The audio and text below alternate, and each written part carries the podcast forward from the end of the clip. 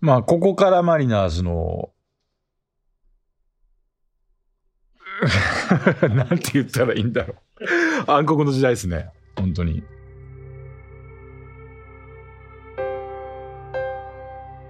日本とアメリカその両方で野球の歴史に残る数々の偉業を成し遂げたレジェンドイチロー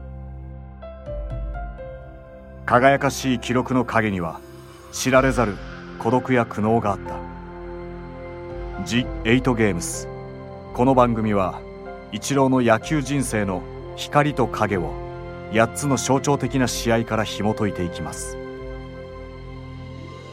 今回はイチローが最も苦しかった時代を時に涙を浮かべながら語ります。そうね。まあ、2001年は特別、違う意味で敵はいっぱいいました。その、味方にも。でもそれはまあ、それは当然というか、やっぱお手並み拝見っていうね、スタンスはまあ当然だと思うし。でも2000、そうね、5年、6年、この辺りから、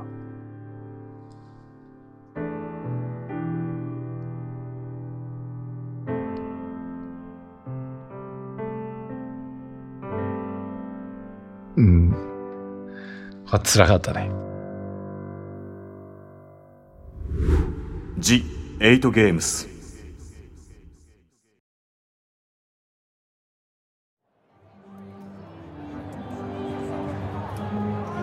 2004年5月21日シアトルデトロイト・タイガース戦第3打席イチ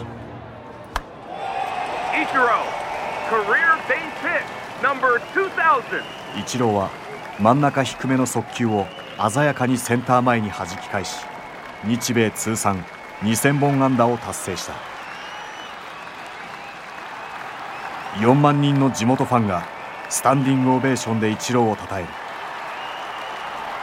この頃すでに2年連続でオールスターに選ばれメジャーを代表する選手の一人になっていたイチローしかしイチロー自身はプレッシャーと戦いながらようやくアメリカで認められたと感じていた。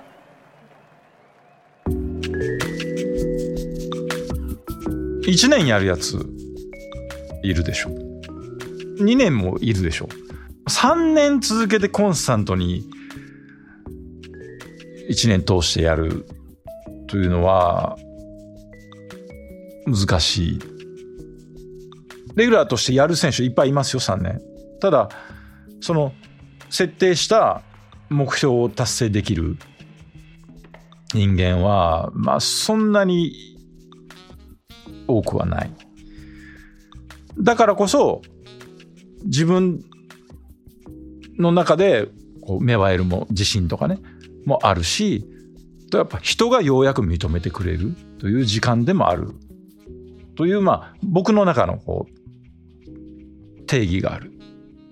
ですけど、まあ、それをギリギリ達成して、もう一度こう、3年やって、えっと、4年目にまた4年契約してますから、まあ、ここからまた腰据えてね、行こうというそんな気持ちの年でしたね。うん。だからまあ当然チーム内でトップの成績でなくちゃいけない立場にそこでなるわけで。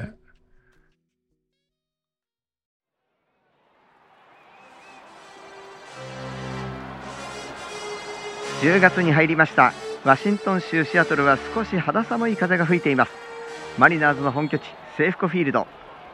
今日歴史的な瞬間を目撃することになるのかどうか。イチローが84年ぶりの大記録を達成できるか。4万5千人を超える大観衆がその時を待っています。2004年10月1日レンジャース戦。イチローはメジャーリーグの年間安打記録257本まであと1本に迫っていた。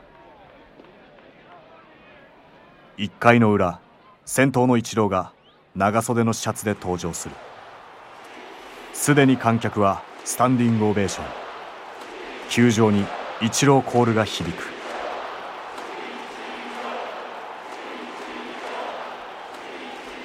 ジ・エイト・ゲームス」ゲーム4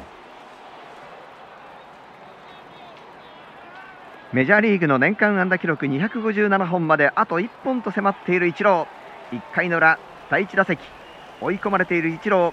ピッチャーのライアンドレッセ第4球を投げました。打った高いバウンドはサードの頭上を越えていく。イチローヒットが出ました。今シーズンの257本目のヒット。84年前にジョージ・シスラーによって作られた大記録に並んでいます。花火が上がりダグアウトの選手は全員拍手をしている。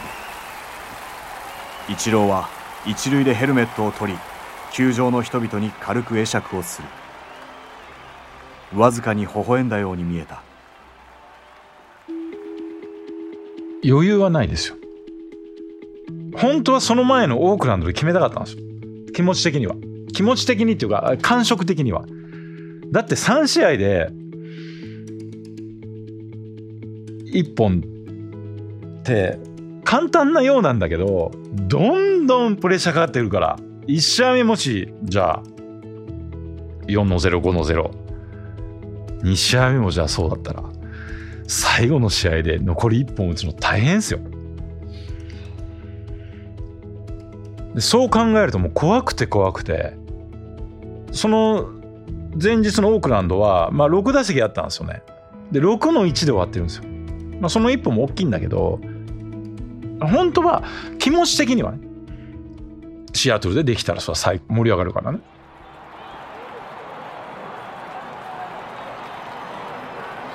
第2打席は3回の裏に巡ってきた。4球目までファールやボールが続く。5球目も外角に外れボール。球場全体がブーイングに包まれ。フルカウントから6球目。真ん中にまっすぐが来た。ショートの左を抜く。センター前ヒット。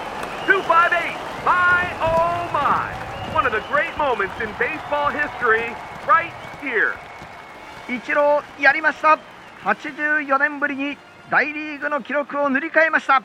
まさに前人未到の大記録の達成。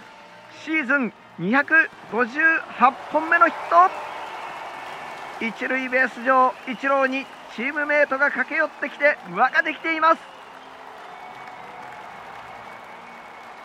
そして今イチローが一塁側スタンドに向かいました。記録を抜かれたシスラーさんの娘さんフランセスさん。そしてお孫さんのところに挨拶をしに行きました。大きな歓声が起きています。あれも1打席2打席目で2の2で決めてるからよかったけど。まあ恐怖です。それ考えたらもう脈がもう普通じゃないもんね。怖くて怖くても。あの時に僕の妻がね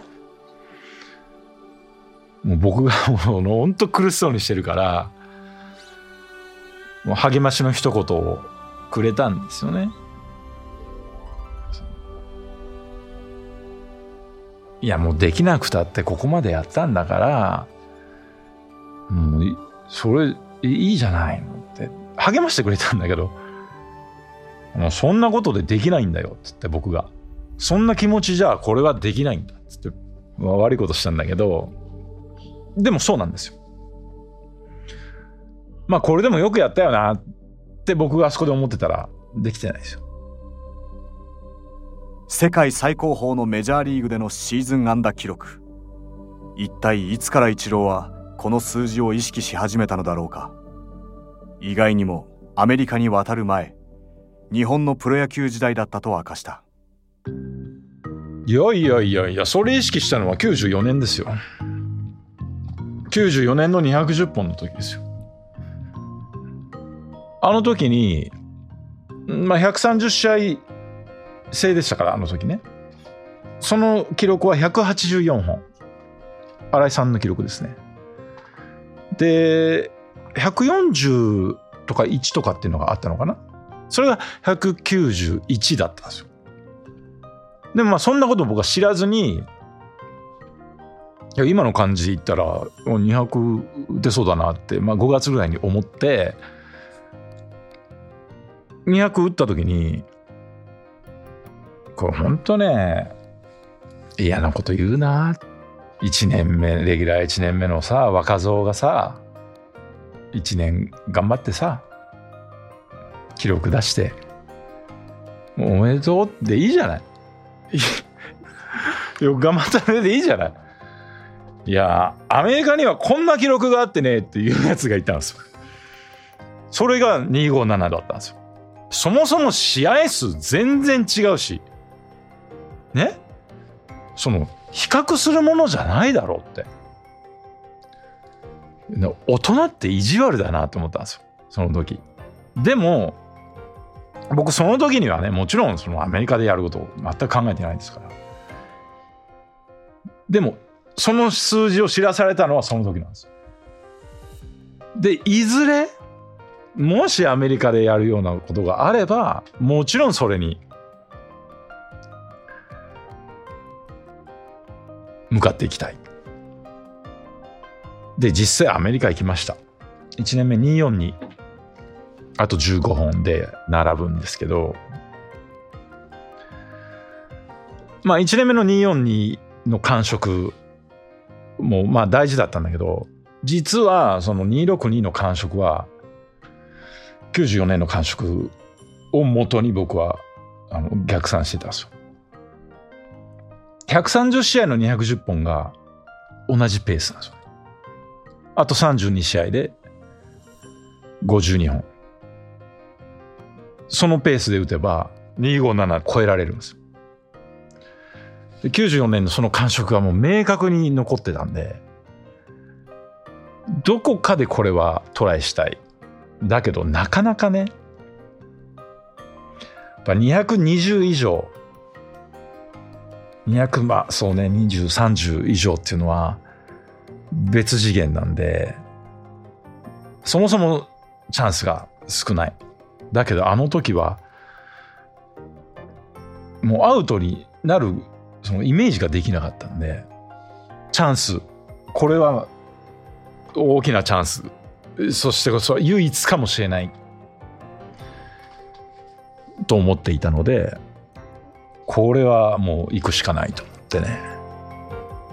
イチローの大記録達成の一方マリナーズの成績は低迷していた。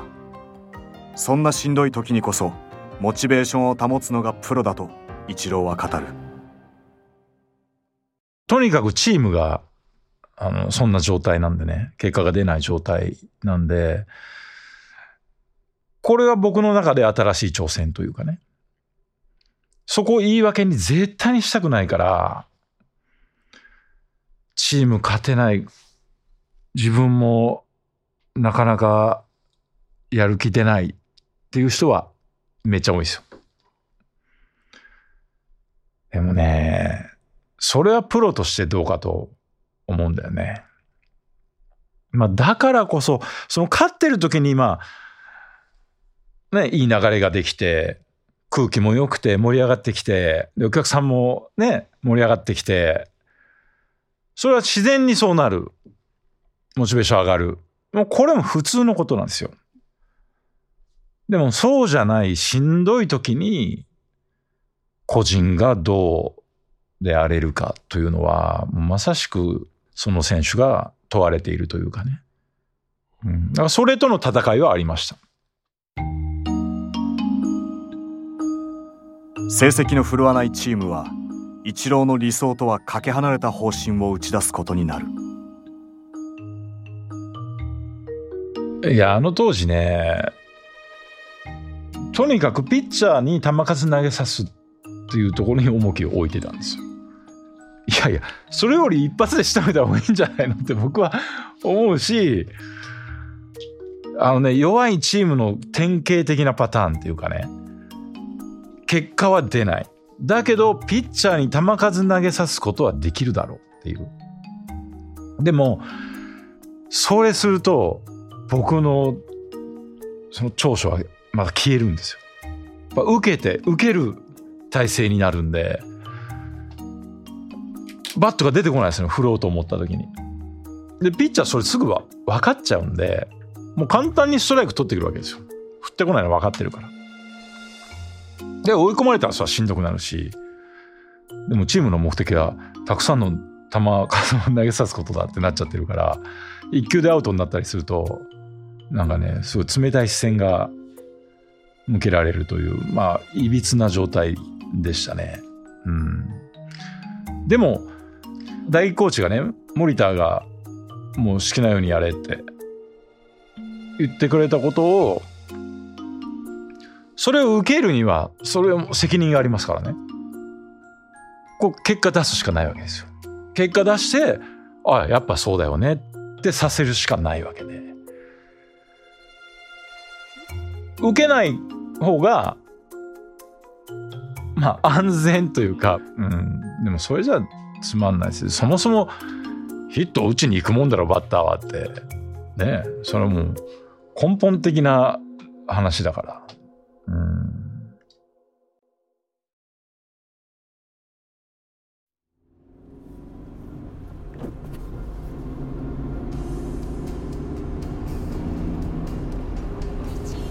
夕暮れのシアトルを一台のスポーツカーが流している。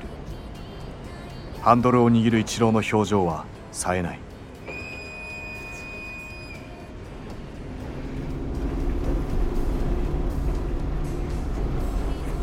この頃イチローは孤立を深めていた。チームの成績より個人の記録を優先していると捉えられ一部の選手があからさまにイチローを批判するようになっていた。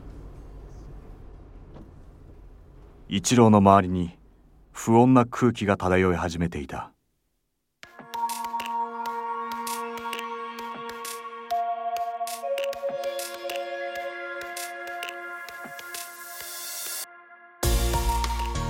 でも2000そうね5年6年。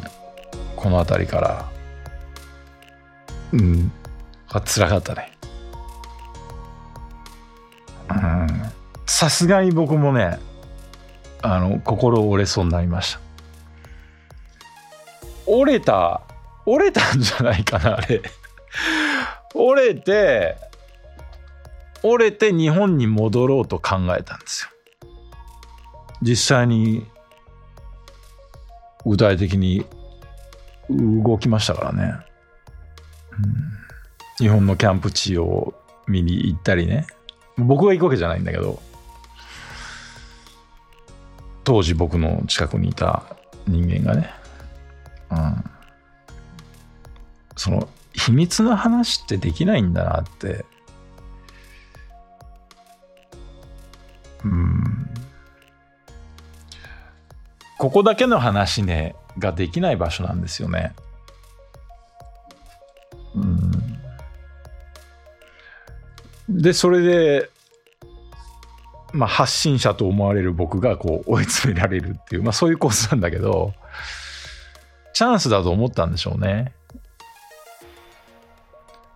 僕を追い詰める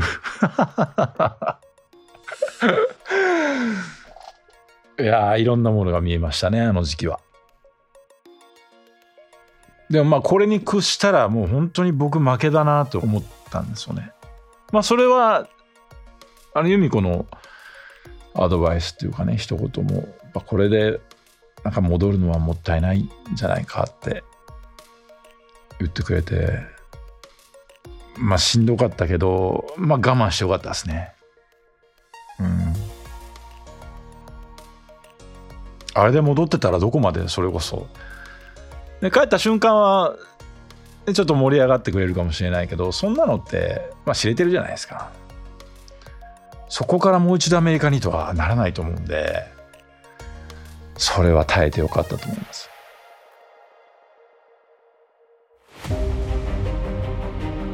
時に涙をにじませながら苦悩を語ったイチロー。この頃地元紙ではチームメイトによるイチロー暴行計画が報じられていた。そこまで状況は悪化していた。背景にはアジア人に対する人種差別もあったと言われている。一時日本に帰ることまで真剣に考えていた一郎しかし今振り返っても苦しさに向き合った選択は間違いではなかったと信じている。後にそれはねいや実はあの時一郎が正しいと思ってたけど言えなかったとかっていう選手やっぱいるんですよね。いろんなところでそうじゃないですか、声を上げられない人は黙る。でも時間が経ってなんかあいつに会うのなんかためらうなとかあんなことあったからあんなことしちゃったからとかってあるじゃないですか人と人って。でもそれ一切ないですよ。誰でもそれは会う自信あるし、うん、時間が経ってそれは冷静に振り返ったらどっちがおかしいかなんて明らかだもん。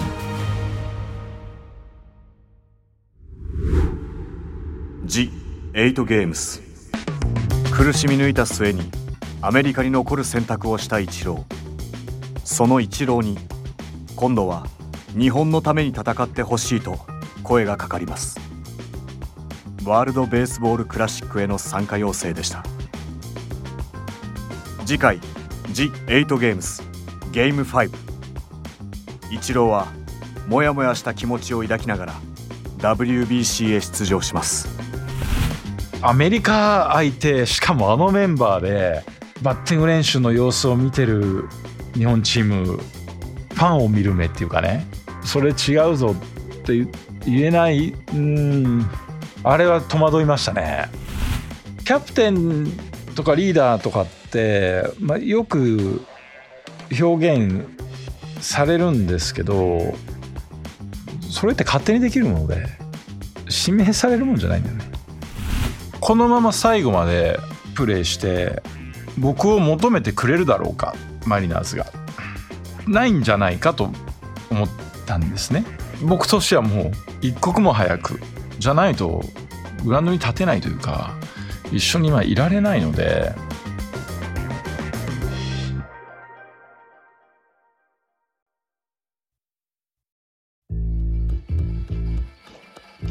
ワンダリーがお送りした「イチロー・ジ・エイト・ゲームス」第4話。ナレーション山田孝之。声の出演節丸雄一。グレッグ・マーフィー越村智和。杉岡しおり音楽川田俊介。尾上正幸サウンドデザイン松田裕樹。プロデューサー鈴木豊弘草加聡尾崎昌司加藤隆シニアプロデューサー越山剛小西慶三渡辺佑エグゼクティブプロデューサー柴田修平プロデュース博報堂 DY メディアパートナーズ制作シャララカンパニーワンダリーのコンテンツとしてお送りしました。